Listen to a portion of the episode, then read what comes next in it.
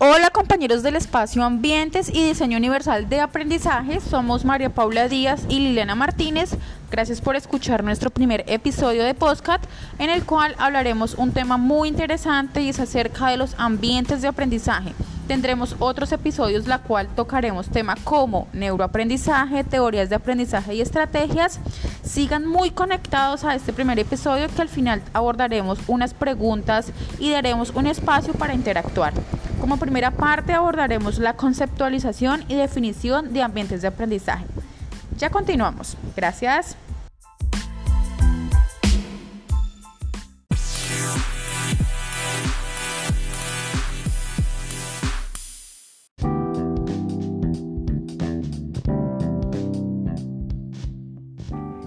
Hola compañeros de Espacio de Ambientes. Gracias compañera María Paula por darme la palabra. Muy bien, como mencionó mi compañera, conceptualizaremos sobre los ambientes de aprendizaje durante este primer episodio.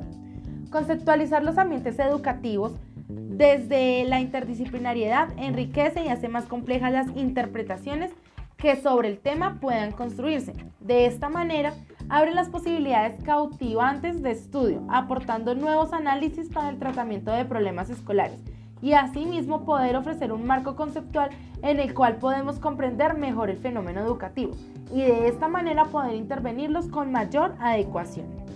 Por esto lo abordaremos con un autor que enfatiza sobre la palabra ambiente y medio, Daniel Reisberg. Este autor nos habla cómo la palabra ambiente de 1921 fue introducida por los geógrafos que consideraban que la palabra medio era insuficiente para dar cuenta de la acción de los seres humanos sobre su medio. El ambiente se deriva de la interacción del hombre con el entorno natural que lo rodea. Se trata de una concepción activa que involucra al ser humano y por lo tanto involucra acciones pedagógicas en las que quienes aprenden están en condiciones de reflexionar sobre su propia acción y sobre las de otros en relación con el ambiente. Por todo esto es importante que hablemos sobre qué es un ambiente de aprendizaje.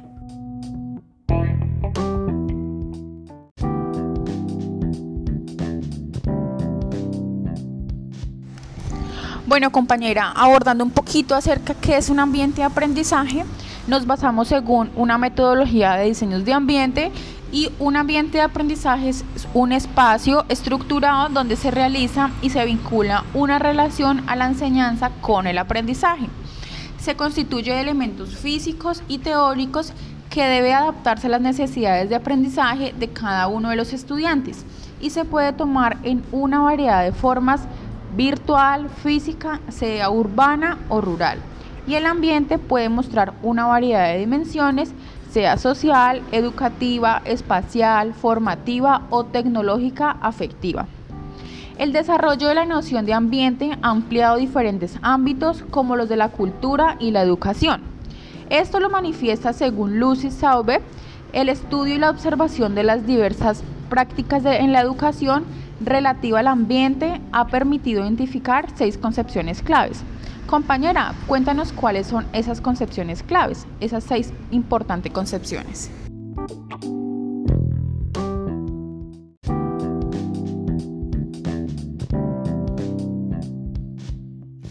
Claro que sí, bueno, les cuento. Las seis concepciones de las que hablamos son, la primera que es ambiente como problema, que es para solucionar. En este modelo se lleva al estudiante la identificación de problemas ambientales después de apropiarse unos conocimientos relacionados con la investigación y acción de los asuntos ambientales. El segundo es ambiente como recurso para administrar.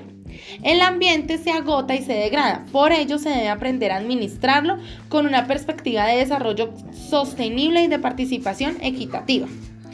También está el ambiente como naturaleza, para apreciar y respetar una alta sensibilidad hacia la naturaleza y su conocimiento y la toma de conciencia de que somos parte de ella.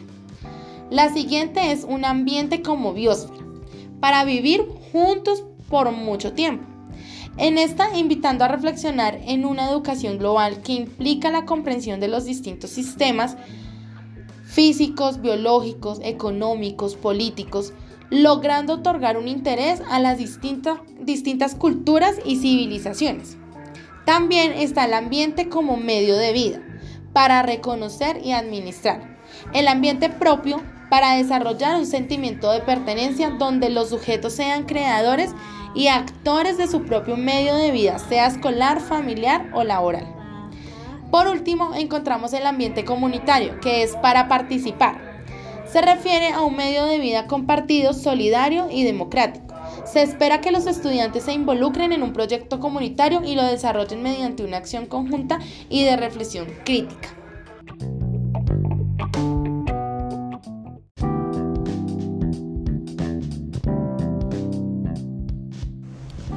Bueno, ahora teniendo en cuenta que un ambiente educativo es el medio físico, teórico, estructurado que se encuentra diseñado para adaptarse a todas las necesidades de aprendizaje y a las características distintas y diversas de los estudiantes. Al momento de diseñar este ambiente educativo están los elementos que le van a dar existencia al ambiente de aprendizaje. Vemos que el sistema educativo tiene factores para el desarrollo de su ejercicio formativo y en este sentido son varias las personas que deben influir para un proceso de aprendizaje. Es necesario tener la claridad desde lo conceptual y lo práctico.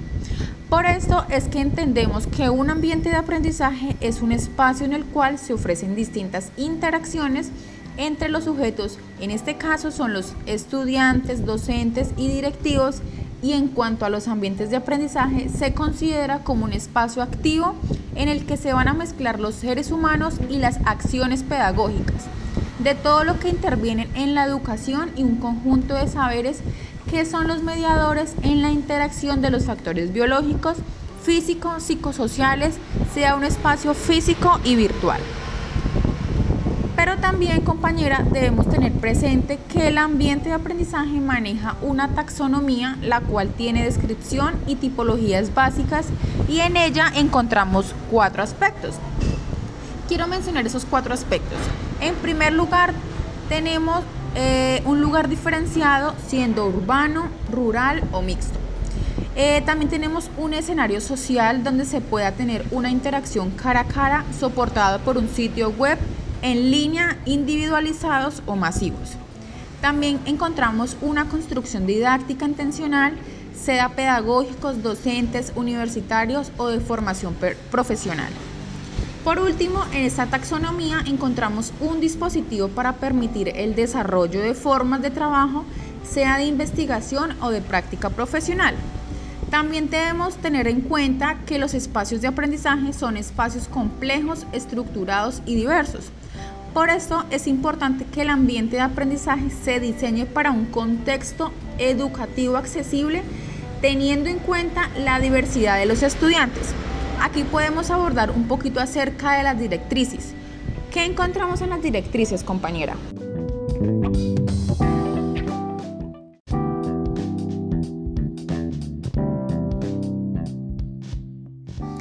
Claro que sí, teniendo en cuenta toda esta información tan importante sobre el ambiente de aprendizaje, también tenemos que tener claro que dentro de ella hay unas directrices para su diseño y su análisis.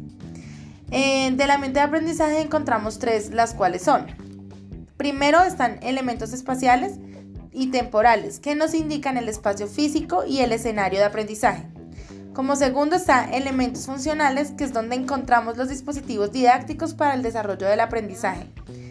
Como tercero encontramos elementos relacionales, que es recurrir a soportes teóricos en los cuales se pueda obtener explicaciones y profundizaciones.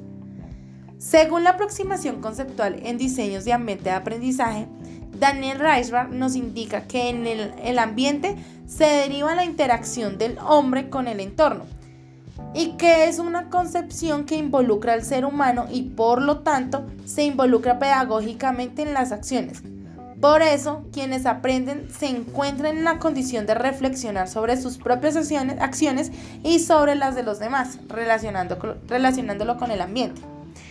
Bueno, como tenemos directrices, también hay características. Entre ellas están escenario de diálogo para expresión y diversidad, combinación de escenarios presenciales y virtuales, construcción didáctica, lugar innovador y transformador, un escenario social, dimensión del desarrollo y del sujeto.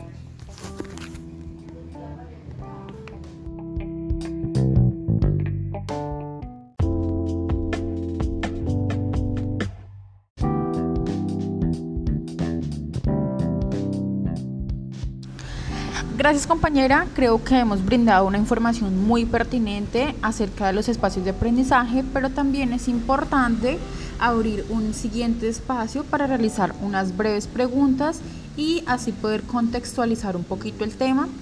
Y bueno, pues ya finalizando el episodio daremos unas conclusiones eh, pues pertinentes acerca también de lo que se habló y también pues poderlo relacionar con nuestras prácticas pedagógicas.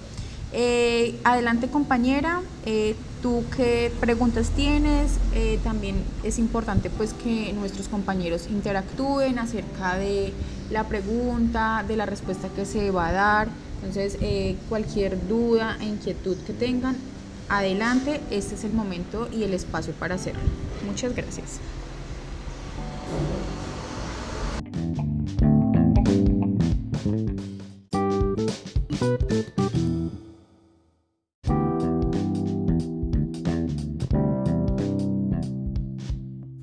Claro que sí, compañera. Como lo mencionabas anteriormente, esto es un espacio muy importante para poder eh, hacer una serie de preguntas. Bueno, pues primero, eh, con esta información, yo quisiera preguntar, eh, ¿tú qué opinas acerca de, de esto?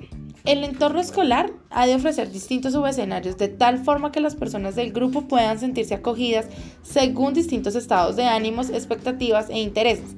¿Tú qué opinas frente a eso?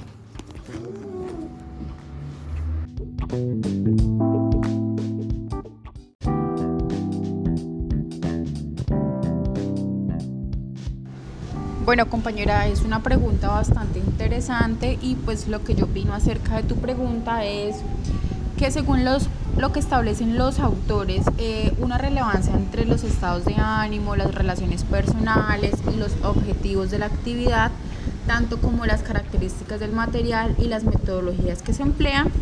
Eh, por lo tanto, es importante crear ambientes en el aula cualitativamente diferentes, ya sean unos orientados hacia la lúdica, eh, otros a la relajación, la libertad de hacer, otros espacios más individuales y otros más colectivos. También es importante saber que eh, Educar es ayudar a que los niños y niñas aprendan a conocer bien cómo es su mundo y por qué pues esto. Al mismo tiempo les obligará a plantearse alternativas y a generar capacidades para imaginar otros futuros mejores. Eh, eh, bueno compañera, pues esto es lo que yo opino acerca de tu pregunta, pero también es importante que con esta información te pregunte algo a ti y mi pregunta es la siguiente. Teniendo en cuenta las exigencias de la sociedad contemporánea, ¿crees que es necesario que se trabaje en función de crear ambientes de aprendizajes accesibles? ¿Tú qué opinas de esto? Eh, ¿Qué puedes plantear? Entonces, cuéntame compañera.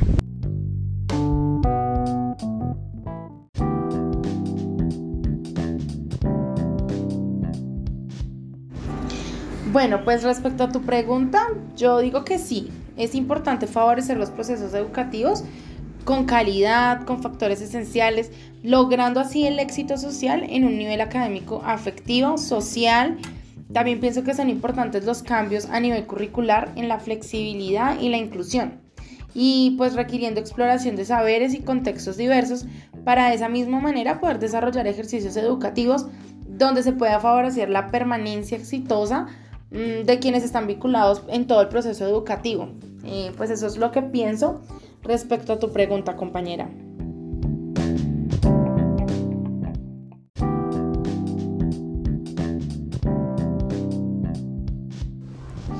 Así es, compañera, es importante permitir el aprendizaje en una población específica, permitiendo crear participación activa por parte de los estudiantes, construyendo una participación crítica y aprendizajes con propósitos. Bueno, eh, compañera, te doy eh, paso a tus conclusiones para que le des el cierre a este primer episodio. Adelante.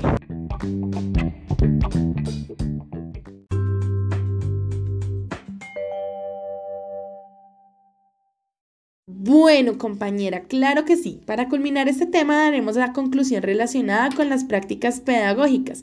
Y es que es importante para lograr que los estudiantes integren sus conocimientos previos a los que son producidos por el acercamiento, sea un aprendizaje significativo y así afianzando unas de unas competencias establecidas para las actividades de su vida diaria. En el caso de las prácticas pedagógicas de manera inclusiva, se debe tener muy en cuenta las características como adaptación a las necesidades de los estudiantes y poder posibilitar de esta manera el desarrollo autónomo y respetuoso desde la diversidad. De esta manera, transformando los sistemas educativos para que sean fáciles de acoger a todos los estudiantes de la comunidad, dando una respuesta a la diversidad de necesidades teniendo un propósito claro y muy preciso al momento de aplicarla.